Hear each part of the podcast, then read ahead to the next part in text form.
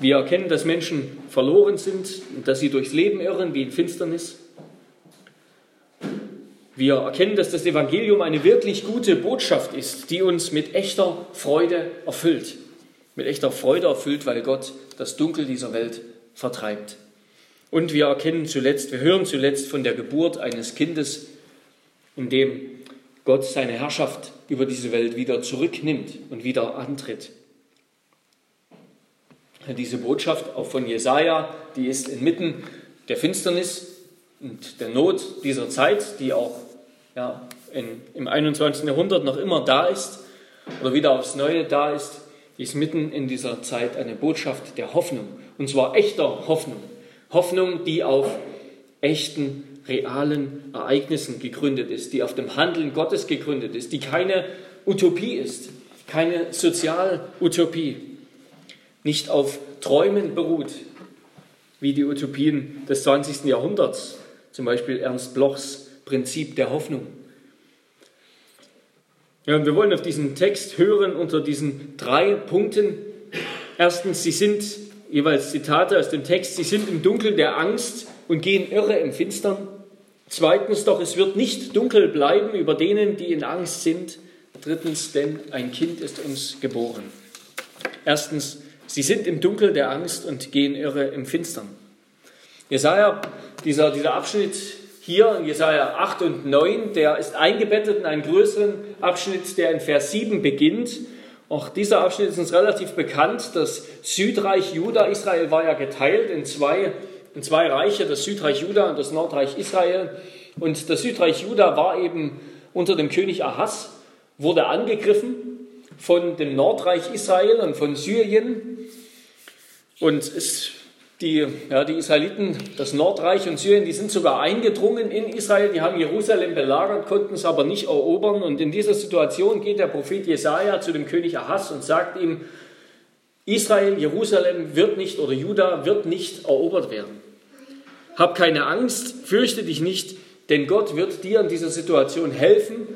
Gott wird Gericht bringen über das Nordreich und über Syrien. Schon bald wird, werden diese Regionen, diese Gebiete selbst erobert werden, nämlich von dem assyrischen König.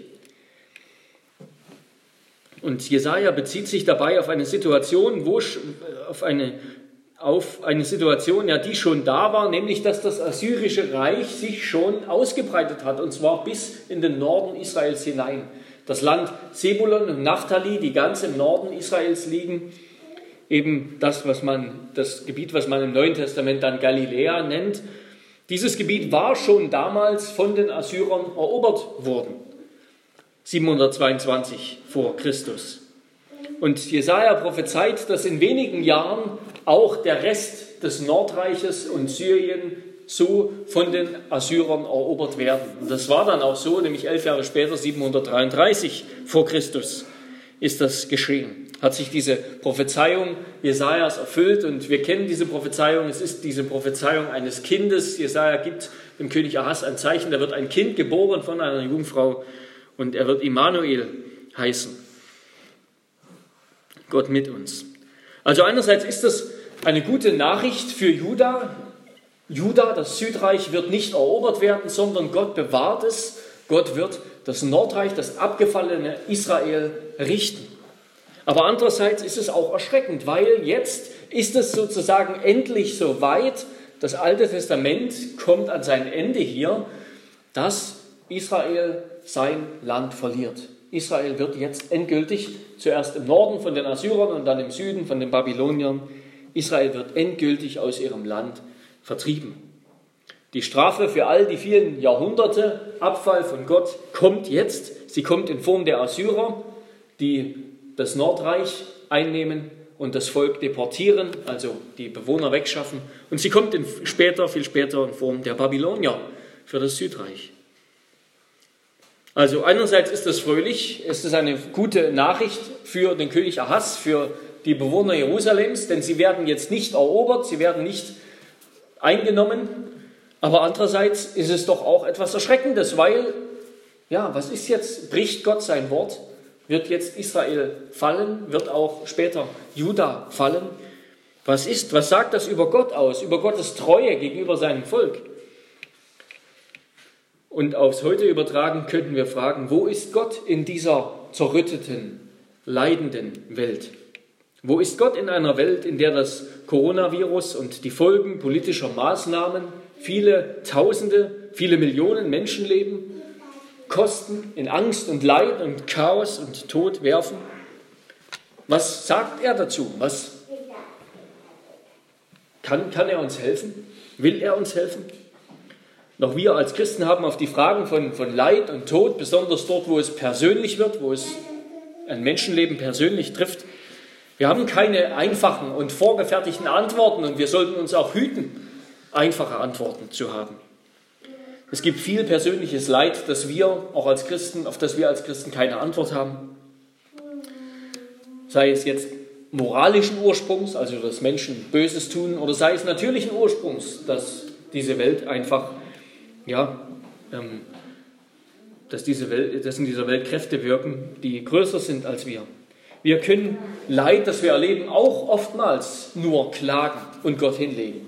Wir haben als Christen nicht auf alles Leid dieser Welt eine Antwort. Und wenn Gott Gnade schenkt, dann können wir so wie Hiob antworten, der Herr hat gegeben, der Herr hat genommen, der Name des Herrn sei gelobt. Aber wir haben einerseits keine einfachen, vorgefertigten, direkten Antworten, aber wir haben auch Antworten auf Leid in dieser Welt auf Leid und Tod und Not in dieser Welt. Und wir sollten uns nicht schämen, diese ganz grundlegenden Antworten auch zu sagen, auch wenn sie nicht gern gehört werden. Nämlich zu sagen, dass Tod und Leid nicht eigentlich von Gott so gedacht sind. Das hat nicht Gott gemacht, sondern das ist die Folge von Sünde. Warum klagen wir Gott an? Wir sollten vielmehr die Sünde anklagen, unsere Sünde, wenn Leid und Tod und Not da ist in unserem Leben. Wir lieben Gott nicht und wir tun nicht, was ihm gefällt. Und das ist die Folge. Und die Folge davon ist der, der natürliche und auch der moralische Verfall dieser Welt, der in, im Tod gipfelt. Und so klagt auch der Prophet Jesaja seine Zeitgenossen an. Ja, warum, warum ist da Leid und Tod?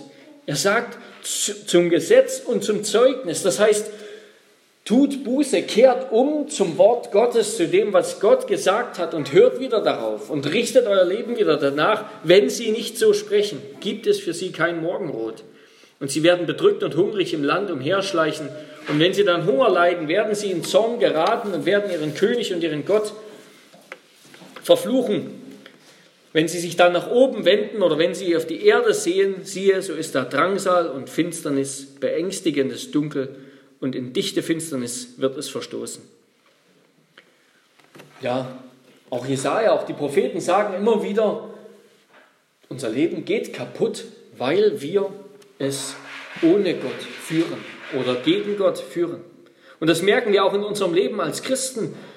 Negative Emotionen von, von Zorn, Gereiztheit, Ungeduld bis hin zu Angst, Unsicherheit, ständigem Sorgen und Klagen und Zagen innere Unruhe, innerer Unfrieden und die Lehre unseres Lebens, die sind, die sind eine Folge davon, dass wir, dass wir nicht auf Gottes Wort hören, dass Gottes Wort, sein, sein Friede, sein Leben nicht da sind in unserem Leben. Ich weiß nicht, wie es euch geht, aber ich kenne das, ja, dass wenn wir, wenn wir uns abwenden von Gottes Wort, wenn wir fern leben von Gottes Wort, wenn Gottes Wort in unserem Leben an Raum verliert, dann nimmt Leid in irgendeiner Weise zu. Negative Emotionen, Unfrieden, Unruhe, Leere. Und wir können das nicht, wir können das nicht ersetzen, wir können das nicht füllen. Das, was Gottes Wort tut, das können wir nicht ersetzen. Und auch wenn gerade in der Weihnachtszeit besonders viele Menschen versuchen, das zu ersetzen, ja, diese innere Leere mit endlosem Konsum, mit ständiger Beschallung, mit Entertainment aus Kopfhörern, Boxen und Bildschirmen zu übertünchen, die Gefühle von, von Mangel, von Sorge und Leere zu betäuben und zu vertreiben. Gerade in der Weihnachtszeit versuchen wir das ja umso mehr. So gelingt es uns doch nicht, gelingt es den Menschen nicht. Wenn wir Gottes Wort links liegen lassen, wie die Israeliten das getan haben, wie Menschen das immer wieder tun, wenn wir stur unseren eigenen Weg verfolgen, dann sagt uns Gott im Voraus, wo das enden wird. In Dunkelheit, in Gericht und Tod. Aber lassen wir uns auch nicht täuschen, liebe Geschwister, von der glitzernden Welt, von dem reichlich aufgetragenen Make-up ihrer Idole und all dem makelretuschierenden Photoshop, lassen wir uns nicht darüber hinwegtäuschen, dass viele Menschen, denen wir begegnen, dass sie innerlich leer sind und dass sie das merken, dass sie innerlich ausgebrannt sind und aufgewühlt und voller Unfrieden, ohne Halt, betrogen, ausgesaugt und dass sie davon etwas spüren. Die Menschen, denen wir begegnen, die wissen, dass etwas nicht stimmt in ihrem Leben. Sie versuchen natürlich mit aller Kraft das, was nicht stimmt, wieder richtig zu bringen, richtig zu machen, in die Bahn zu lenken, mit allen möglichen, mit allen Mitteln, die wir haben. Viele Menschen, wie es heißt in unserem Text, fluchen zwar auf Gott und König, sie hassen das Licht, denn ihre Taten sind böse, aber dennoch ist da Leere und Unglück in ihren Herzen, in ihrem Gewissen. Und das macht, dass sie sich umblicken, dass sie aufschauen, hinaufschauen zu Gott. Weil sie Gott suchen, weil sie ahnen, dass sie im Dunkel der Angst leben, weil sie bemerken, dass sie umherirren, dass sie durch das Leben irren, dass ein Führer fehlt, dass sie sich verlieren, obwohl es doch einen gibt, der Halt bietet. Die Menschen wissen das, diese Realität, dass wir im Dunkel und in der Angst leben, das, das wissen die Menschen in ihren Herzen. Und deshalb bemühen sie sich ja so nach allen Kräften, das auszufüllen, das zu ersetzen. Aber es will nicht gelingen. Und in so eine Welt, zu solchen Menschen, auch zu uns, die wir das auch erfahren, und zu solchen Menschen haben wir als Christen eine, eine Botschaft des Trostes, eine Botschaft echter Hoffnung. Eben keine Utopie, sondern eine Hoffnung, die auf Wahrheit beruht. Eine Hoffnung, die wir nicht erst machen müssen, die wir nicht hervorbringen müssen, die im endlosen Schaffen und Arbeiten und Mühen besteht, sondern eine Hoffnung, die gegründet ist auf das, was Gott getan hat. Das ist unsere Hoffnung. Eine Hoffnung, die gegründet ist auf etwas, was Gott getan hat. Menschliche Hoffnungen, so philosophisch und hochtrabend sie sein mögen, so theologisch sie sein mögen, wenn wir nur an Ernst ähm, Moltmanns Theologie der Hoffnung denken, menschliche Hoffnungen sind immer nur das nach vorn greifen, das Weitergehen und hoffen, dass sich irgendwann etwas ändert. Sie haben keinen festen Halt in der Vergangenheit und sie haben keine wirkliche Zuversicht auf etwas anderes in der Zukunft. Aber wir haben das und Jesaja verkündigt das und wir, damit kommen wir zum zweiten Punkt. Zweitens doch, es wird nicht dunkel bleiben über denen, die in Angst sind. Jesaja verspricht den Menschen in Juda damals, aber das richtet sich auch an die Menschen, er richtet sich an die Menschen in Israel im Norden, an die Menschen in Sebulon und Naphtali, die schon unter assyrischer Herrschaft waren. Er sagt ihnen, Gott hat sein Volk nicht vergessen. Obwohl ihr selbst verschuldet in der Angst und im Dunkel sitzt, hat Gott euch trotzdem nicht vergessen. Gott sieht nicht weg. Gott kennt das Leid und das Elend jedes Menschen, jedes Lebens, so kurz es sei, auch wenn es schon im Mutterleib wieder gewaltsam beendet wird. Gott kennt das Leid und das Elend jedes Lebens und er vergisst es nicht. Er sorgt sich darum. Zwar hat Gott in seinem gerechten Zorn, und auch davon sprechen die Propheten zur Genüge, er hat Gericht beschlossen. Er hat Verderben beschlossen, so heißt es dann Jesaja 10, 22 folgend. Und auch sein Volk, auch wir als Christen, auch die Kirche, müssen die bitteren Konsequenzen von, von Sünde und, und Abfall von Gott tragen, dort wo wir diesen Weg bestreiten, wo Christen diesen Weg bestreiten. Aber Gott tut noch etwas anderes, als Sünder auf ewig anzuklagen. Er verharrt nicht ewig im Zorn, sondern er erbarmt sich in seiner freien, unverdienten Gnade über Menschen. Er lässt im Dunkel dieser gottlosen Welt das Licht aufgehen. Und bedenken wir, nur einer kann das Licht aufgehen lassen. Nur der, der das Licht geschaffen hat, der das Licht gemacht hat am Anfang. Der schon am Anfang gesprochen hat, es werde Licht inmitten der Dunkelheit. Und der lässt das Licht aufgehen, das jetzt darin besteht, dass er selbst in diese Welt kommt. In diese Welt, die ihm den Rücken zugewandt hat. Er selbst kommt in diese Welt. Er selbst ist dieses Licht. Gott hat am Anfang gesprochen, es werde Licht. Er hat sein Wort in diese Welt gesprochen und es wurde Licht. Und er spricht wieder, es werde Licht. Und dieses Mal, ja, kommt er selbst, er selbst leibhaftig kommt in diese Welt. Der Sohn kommt. Vom Vater gesandt. Dieser Text hat folgende, dieser Absatz hier hat folgende Struktur von ab Vers 8, Vers 23 da beschreibt ab Vers 8, Vers 23 bis 9, Vers 2 beschreibt Jesaja die Hoffnung Israels, worin diese Hoffnung besteht. Und im zweiten Teil 9, Vers 3 bis Vers 6, Kapitel 9, Vers 3 bis Vers 6, begründet er diese Hoffnung. Begründet er diese Hoffnung. Verse 3 bis 5 sehen wir, beginnen immer wieder mit denn, denn, denn, denn. Und in beiden Abschnitten hat diese Hoffnung oder ist diese Hoffnung je in drei Aspekte in drei Aspekte gefasst. 8 Vers 23 und Kapitel 9 Vers 3 erklären jeweils, was Gott tut. Ja, Gott lässt Licht werden. 8 Vers 23, es bleibt nicht dunkel. Gott macht etwas. Gott vertreibt die Dunkelheit. 9 Vers 3, denn du hast das Joch zerbrochen. Erklären, was Gott tut. Kapitel 9 Vers 1 und Vers 4 erklären jeweils, wie das Volk, wie die Menschen das, was Gott tut, genießen. An dem Teil bekommen, Anteil bekommen, was Gott tut. In 9 Vers 1, das Volk sieht dieses Licht. Ja, Gott lässt ein Licht aufgehen. Das Volk sieht ein Licht. Und die Menschen, Vers 4, freuen sich daran, dass der Krieg ein Ende hat. Und dann zum Schluss Kapitel 9, Vers 2 und Vers 5 bis 6 erklären, was daraus folgt was daraus folgt, dass das Licht aufgegangen ist und wie dieser gerettete Zustand, dieser neue Zustand, den Gott hervorbringt, aussieht. Also diese zwei Teile, Kapitel 8, Vers 23 bis 9, Vers 2 und dann 9, Vers 3 bis Vers 6. Und jeweils diese drei Aspekte von Hoffnung, was Gott tut, was das Volk dann genießt von dem, was Gott getan hat und zuletzt, was daraus folgt, der Zustand, der daraus entsteht.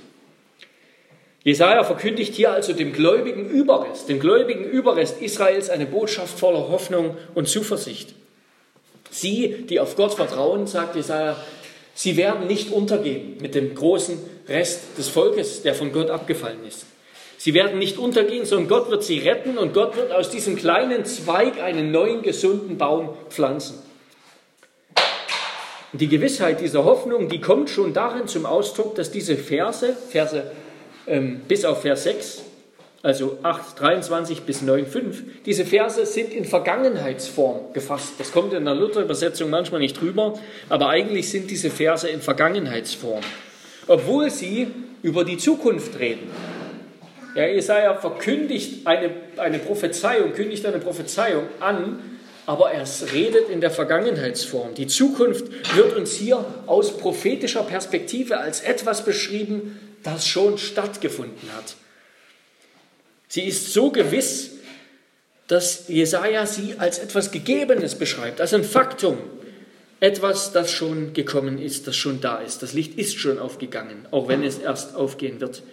Nicht weil es bereits geschehen ist, sondern weil es für die Augen des Glaubens gewiss ist. Für die Augen des Glaubens gibt es keinen Zweifel, dass das passieren wird, was Gott tun will.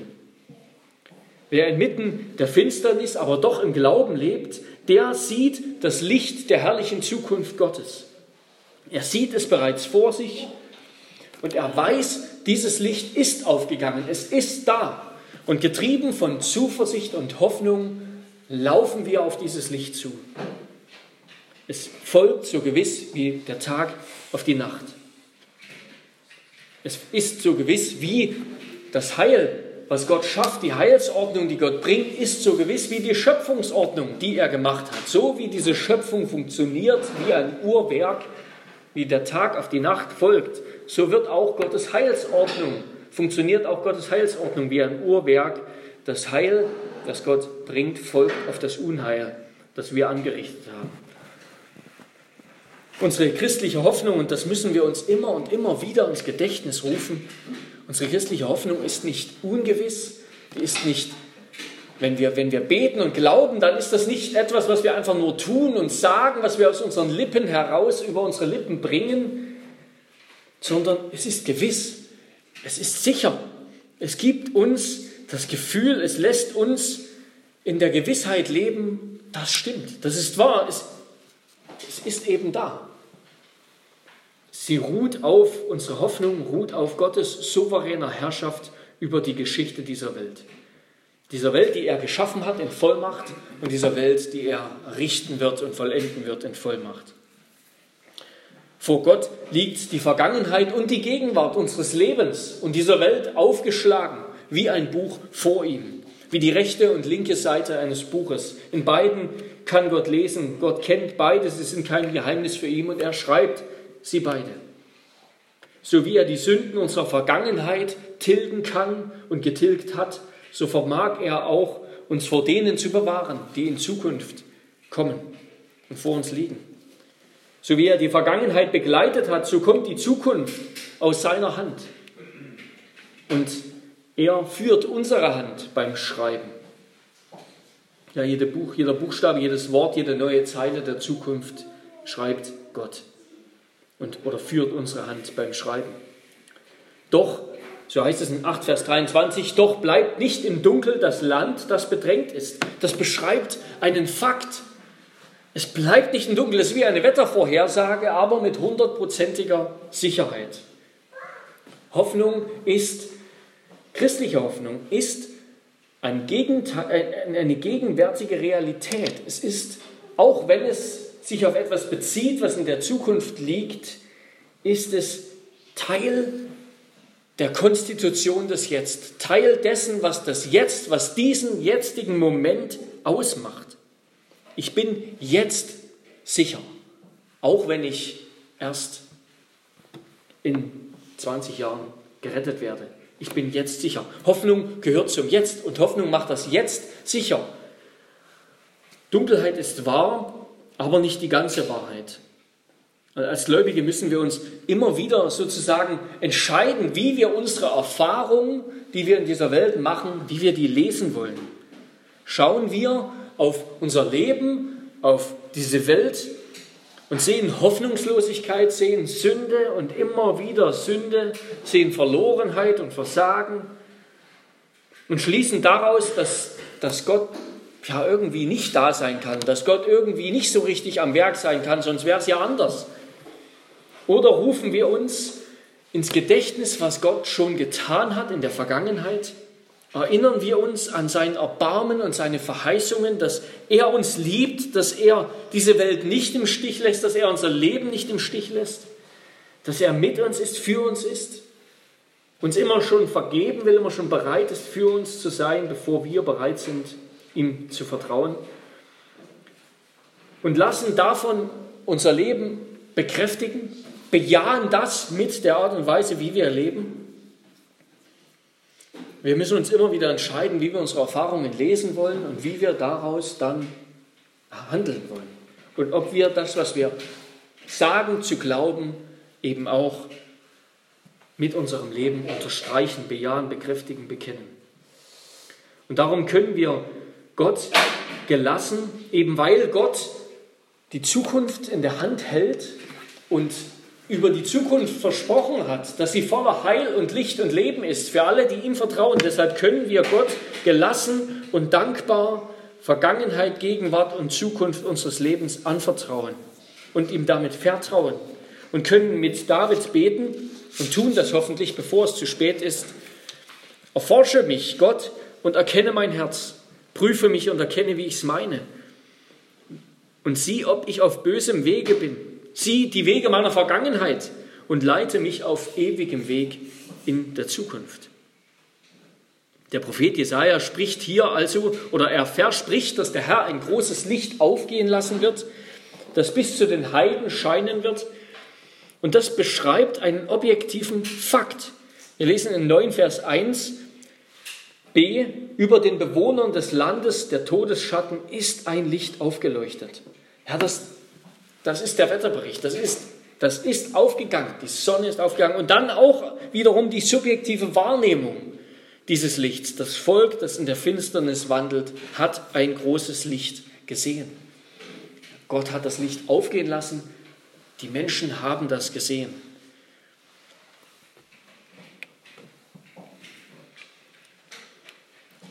Und wenn Gott sich uns zuspricht, wenn Gott spricht, es werde Licht, wenn Gott sich uns zuwendet, dann können wir atmen und leben. Dann werden wir nicht in Finsternis ersticken, wie ohne ihn. Und dann beschreibt Jesaja genauer dieses aufgehende Licht, dieses kommende Heil. Und er beschreibt es im Bild einer reichen Ernte, Vers 2. Einer reichen Ernte, die wir erfolgreich einbringen konnten und wie das Austeilen einer Beute nach siegreicher Schlacht. Und beides sind Gottes Gaben die natürliche Ernte in der Sphäre der Natur sozusagen und der von Menschen errungene Sieg in der Sphäre der Geschichte. Beides sind Gottes Gaben. Beide erhalten die Menschen, die Gläubigen, ohne ihr Zutun, ganz von Gott. Wie es heißt dann in Vers 4, denn du hast das Joch zerbrochen, das auf ihm lastete, und den Stab auf seiner Schulter und den Stecken seines Treibers, wie am Tag Midians. Gott hat das gemacht. Die Gläubigen empfangen das. Die Bildersprache, die Jesaja hier verwendet, die erinnert einerseits an die Sklaverei in Ägypten, ja, Joch, Last, Stab, Stecken des Sklaventreibers. Das ist ganz die Sklaverei in Ägypten. Und dann auch an den Sieg Israels unter Gideon über Midian, wo wir letzte Woche davon gehört haben, auch nächsten Sonntag. Und wie wir wissen, sind beides große Wundertaten Gottes, der Exodus und diese Schlacht ohne Schwerter, gegen eine übermächtige Armee. Vers 4 beschreibt, dass Gott sich, Gottes Volk sich freut, weil Gott den Sieg vollbracht hat, weil Gott alles tut.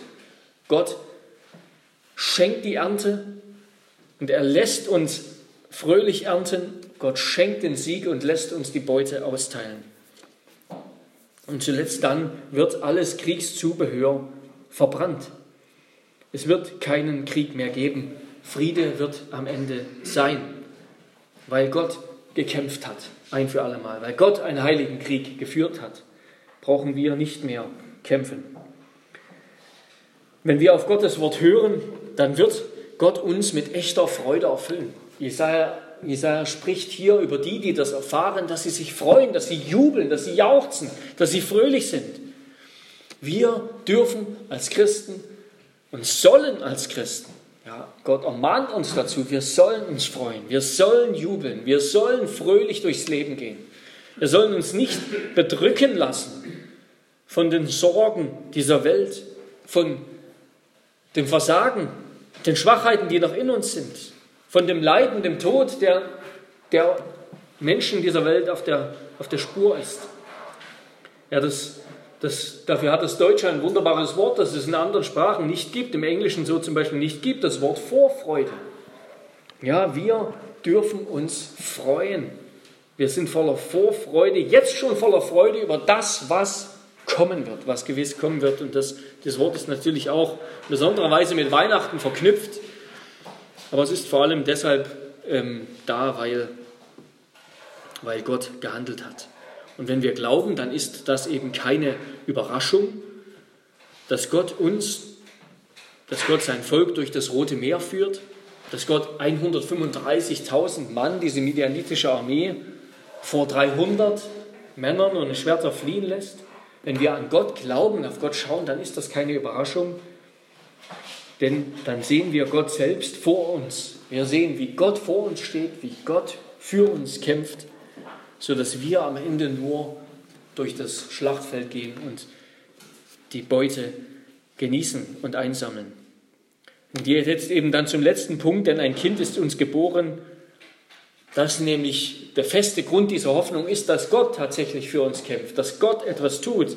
Da heißt es in Vers 5 und 6, denn ein Kind ist uns geboren, ein Sohn ist uns gegeben und die Herrschaft ruht auf seiner Schulter. Und man nennt seinen Namen Wunderrat, Gott hält ewig Vater, Friedefürst. Die Mehrung der Herrschaft und der Friede werden kein Ende haben auf dem Thron Davids und über seinem Königreich, dass er es gründe und festige mit Recht und Gerechtigkeit von nun an bis in Ewigkeit. Der Eifer des Herrn der Heerscharen wird dies tun. Denn ein Kind ist uns geboren. Die Betonung Jesajas liegt hier ganz auf der Geburt, auf der Geburt des Kindes. Nicht auf dem, was das Kind dann tun wird als Mann, sondern entscheidend ist, er ist da. Das Kind ist da. Und das ist die Versicherung für den Rest. Schon das ist das Evangelium, das ist die gute Nachricht. Dieses Kind ist da, dieses Kind aus einer königlichen Linie, nämlich aus der Linie Davids, das auf dem Thron Davids sitzen wird. Dieses Kind, das der wahre Salomo werden wird. Salomo, dessen Name Frieden bedeutet, auf Hebräisch Shalom, ja. Dieses Kind wird den wahren, ewigen Frieden bringen, wie es hier heißt in Vers 6, wird ewigen Frieden stiften. Und dieses Kind wird sowohl geboren heißt es. Das heißt, es ist von Menschen, aber es wird auch gegeben. Das heißt, von Gott. Und wir wissen ja, dass das, wir wissen natürlich, dass das niemand anderes ist als Jesus Christus, der Nazarener, das Kind Marias und Josefs, der doch zuerst Sohn Gottes ist. Der Evangelist bezieht sich auf genau diese Verse, auf diese Verse aus Jesaja 9, wenn er dann später über Jesu Auftreten, Auftreten in Galiläa spricht. Dann zitiert er eben Jesaja 8, Vers 23, ein Licht geht auf in der Finsternis. Matthäus 4, Vers 12 bis 17. Und hier heißt es dann, auf seiner Schulter ein Kind ist uns gegeben, ein Sohn ist uns gegeben. Die Herrschaft ruht auf seiner Schulter. Auf seiner Schulter, sagt er, wird göttliche Autorität, göttliche Herrschaft ruhen. So heißt es in Jesaja 22, Vers 22, ich will ihm auch den Schlüssel des Hauses Davids auf seine Schulter legen, sodass, wenn er öffnet, niemand zuschließen kann. Wenn er zuschließt, niemand öffnen kann. Das heißt, Christus bekommt die Autorität, dass er entscheiden darf, wer den Zutritt zu Gott hat. Seine Herrschaft besteht darin, dass wer in sein Reich kommt, der kommt zu Gott. Durch Jesus Christus kommen wir zu Gott. Und genau das meinte Jesus, als er sagte, alles ist mir von meinem Vater übergeben worden. Und niemand erkennt den Sohn als nur der Vater und niemand erkennt den Vater als nur der Sohn und der, welchem der Sohn es offenbaren will.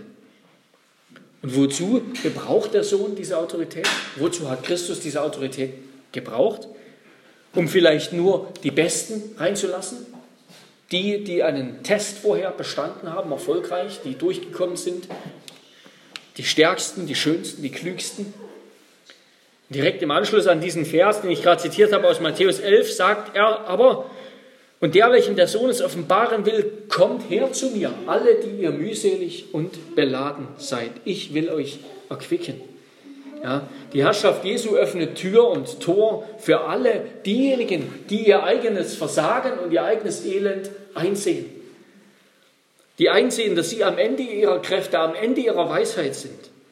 Für alle, die erkennen eben, dass sie Jesus brauchen, dass sie ohne Jesus nicht leben können.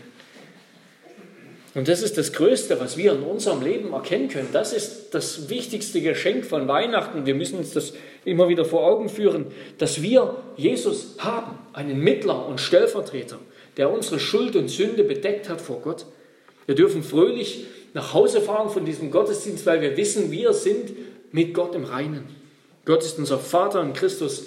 Wir werden in Ewigkeit bei ihm sein. Wir haben einen, der für uns gekämpft hat der für uns gelebt hat. Wir haben einen Retter, wir gehören zu seinem Reich. Einen, der mir ohne all mein Verdienst und Würdigkeit, wie Luther in seinem kleinen Katechismus sagt, Vergebung der Sünden, ewige Gerechtigkeit und Leben von Gott schenkt. Und dieses Kind bekommt dann vier Namen. Dieser Königssohn bekommt vier Namen und das ist so wie in einer Krönungszeremonie, in einer antiken Krönungszeremonie wurden auch über den kommenden zukünftigen König Namen ausgesprochen, die dann eben seine Herrschaft beschreiben sollten. Und eigentlich sind es sogar fünf Namen, die er bekommt, denn dieser, dieses Kind wird zuerst einmal von Jesaja Immanuel genannt, schon in Kapitel 7 und 8 dreimal. Gott mit uns. Und dieser Immanuel bekommt vier weitere Namen. Die ersten beiden beschreiben genauer, was der Titel Immanuel bedeutet. Und die letzten beiden beschreiben den Zustand, den er hervorbringen wird. Die ersten beiden Namen, Wunderrat, Gottheld, beschreiben also, wie der Christus den Sieg und das Heil erringen und bringen wird. Wie er Gott mit uns sein wird. Und die letzten beiden Namen, ewig Vater, Friede, Fürst, beschreiben, worin dann der Zustand besteht, das Heil besteht, der Sieg besteht, den er bringen wird, oder die Frucht des Sieges besteht. Wunderrat wird er genannt oder auch übernatürlicher Ratgeber könnte man übersetzen. Es heißt, dass dieser König ein vollkommen weiser Herrscher sein wird. Es sind ja immer die, die Beschlüsse eines Königs, die Entscheidungen eines Königs, mit denen ein Reich fällt oder besteht. Ja? Wenn ein König entscheidet, einen Krieg zu führen, das war eine dumme Idee, dann wird das Reich mit ihm fallen. Es sind immer die Entscheidungen eines Königs, die ein Reich aufblühen lassen, ein Volk aufblühen lassen oder es zugrunde richten. Und dieses Reich, dieses ewige Reich, das dieser König gründen wird, das beruht auf seiner vollkommenen ewigen Weisheit. Denn er entscheidet niemals das Falsche. Er ist niemals ein schlechter König, sondern immer ein guter König, immer ein weiser Herrscher. Ein vollkommen weiser König, der wahre Salomo. Er ist der vollkommenste Ratgeber und der weiseste König, Jesus Christus. Mit ihm, zu ihm dürfen wir kommen, wenn uns Weisheit und Wissen und Einsicht und Erkenntnis mangelt und ihn darum bitten, denn er will sie gern geben. Gott hält, Jesus ist der Gott hält, oder man könnte auch übersetzen, starker Gott, kriegerischer Gott. Das beschreibt den verheißenen Sohn als einen Retter, der in der Lage ist, sein Volk zu befreien. Ja, der der, der Wunderrat, der weise König vermag sein Volk zu bewahren, der Gott hält, vermag sein Volk zu befreien. Und diese gleiche Bezeichnung wird ein Kapitel später über Gott selbst gesagt.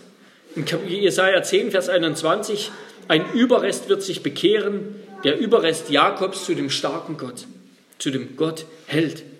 Das heißt, dieser, dieses Kind, dieser verheißene Sohn wird wer sein? Es wird Gott sein.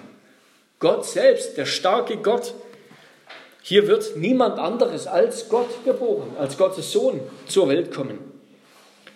Er wird als ewig Vater beschrieben und das beschreibt, wie er herrschen wird, wie er herrschen wird, nämlich wie ein Vater, wie ein Vater, der sich um die Hilflosen und Schwachen sorgt, der sein Volk in väterlicher Zucht und Liebe erzieht und dem sein Volk antworten wird in Ehrfurcht, wie man einem Vater, wie Kinder ihrem Vater antworten sollten. Jesus wird regieren wie ein Vater. Diese väterliche, fürsorgliche Herrschaft Jesu wird ewig andauern. Jesus sorgt sich immer für uns. Und im Gegensatz zu den Richtern, wie wir jetzt gerade sehen in unserer Reihe durch das Buch Richter, im Gegensatz zu den Richtern, die gestorben sind, zu den Königen Israels, die in Sünde gefallen sind, lebt Jesus ewig, um uns ewig zu bewahren und zu erhalten. Und dieses Kind ist zuletzt nicht nur ein göttlicher Krieger, sondern es ist auch ein Friedefürst. Seine Herrschaft schenkt endlich, endlich wahren Frieden, wahren Shalom. Und Friede, Shalom auf Hebräisch bedeutet vor allem ein erfülltes Leben. Es bedeutet Fülle und Fortschritt. Wenn wir jemandem, wenn, wenn wir den Segen sprechen, am Ende des Gottesdienstes den Frieden zusprechen, dann heißt das nicht nur Friede also und Segen im Grunde, dass es uns gut geht, sondern es heißt persönliche Fülle, persönliche Erfüllung und Fortschritt in unserem Leben. Und natürlich auch für, für ein Land, für eine Gesellschaft heißt es Freiheit von Angst, Wohlergehen, gute Beziehungen, Harmonie, das Gegenteil von Krieg. All das wird Jesus Christus bringen. All das hat er gebracht. Weil das bringt er denen, die ihm vertrauen. Freude, wahre Freude, wie wir gehört haben, eine feste Hoffnung und echten Frieden. Frieden, der uns persönlich erfüllt und satt macht. Alle Untertanen dieses Reichs werden diesen König lieben.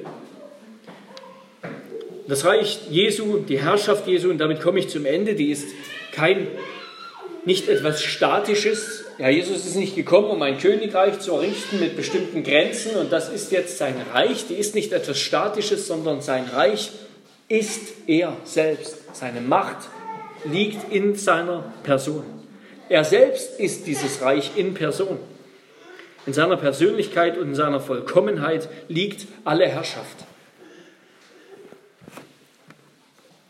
Und dieses Reich wächst, die Einwohner dieses Reiches wachsen und gedeihen, wie indem sie immer mehr Anteil haben an dem König, indem sie sich nähren vom Leben, das der König gibt, von den Gaben, die der König schenkt, an seiner Herrlichkeit, Güte, Macht, Gerechtigkeit und Liebe Anteil haben. Jesaja sagt, Recht und Gerechtigkeit bilden das moralische Fundament dieses Reiches. Dieses Reich wird nicht wieder moralisch fallen wie Adams Reich, denn nur der wird gerettet, nur der wird eingelassen in dieses Reich, der vollkommen gerecht ist, der mit der Gerechtigkeit des Sohnes bekleidet ist. Gottes rettende Gerechtigkeit, von der Jesaja häufig spricht und auch die Psalmen, Gottes rettende Gerechtigkeit, die besteht darin, dass er den Gottlosen, der aber an Jesus Christus glaubt, allein auf der Grundlage seines Glaubens Anteil gibt an der Gerechtigkeit Jesu, an der Gerechtigkeit Christi, an der Gerechtigkeit, die Christus durch seinen Tod und sein Leben, seine Auferstehung empfangen und erworben hat. In diesem Reich sind wir in Christus gerechtfertigt. Und zuletzt ist es der Eifer des Herrn der Heerscharen, der dies tun wird. In Vers 6, so endet es. Es ist sein Eifer, es ist der Eifer seiner Liebe. Gottes Liebe ist voller Eifer. Sie duldet keine Untreue, sie duldet keine Nebenliebhaber oder Geliebten. In seiner Liebe, in seiner eifrigen Liebe will Gott unsere Liebe, aber er er macht sich auch unsere Sorgen und unsere Not und Angst zu, zu seiner Sache, zu seinen Sorgen, zu seiner Not. So heißt es in Jesaja 42, Vers 13: Der Herr wird ausziehen wie ein Held, wie ein Kriegsmann, den Eifer anfachen. Er wird einen Schlachtruf, ja ein Kriegsgeschrei erheben. Er wird sich gegen seine Feinde als Held erweisen. Ja, Gott selbst zieht in unseren Krieg. Gott kommt und macht sich unsere Sorgen zu seiner Sorge, zu seiner Sache. In seinem Eifer kommt Gott, sendet er seinen Sohn, dass sein Sohn unseren Tod auf sich nimmt und verschlingt. In seinem Eifer hat er uns erlöst, hat er unsere Schmach getragen, hat sie auf sich selbst genommen. In seinem Eifer hat er unseren Tod ist er unseren Tod gestorben, sodass wir Leben haben, ewiges Leben in ihm. Im Eifer seiner Liebe hat er uns schon erlöst und das ist der Grund und die Hoffnung, der Grund der Hoffnung, die wir haben. Er ist gekommen, er hat sein Werk vollbracht, Jesus Christus. Er ist unser Retter. In ihm haben wir Freude und Frieden, Hoffnung und können das Böse überwinden haben ein Licht in der Finsternis und Vorfreude auf, auf, auf ein ewiges Leben, auf die Früchte des Heils und des Sieges. Und ich schließe mit Jesaja 53, der Verheißung dieses Kommenden. Für wahr, er hat unsere Krankheit getragen und unsere Schmerzen auf sich geladen. Wir aber hielten ihn für bestraft, von Gott geschlagen und niedergebeugt. Doch er wurde um unserer, um unserer Übertretungen willen durchbohrt, wegen unserer Missetaten zerschlagen.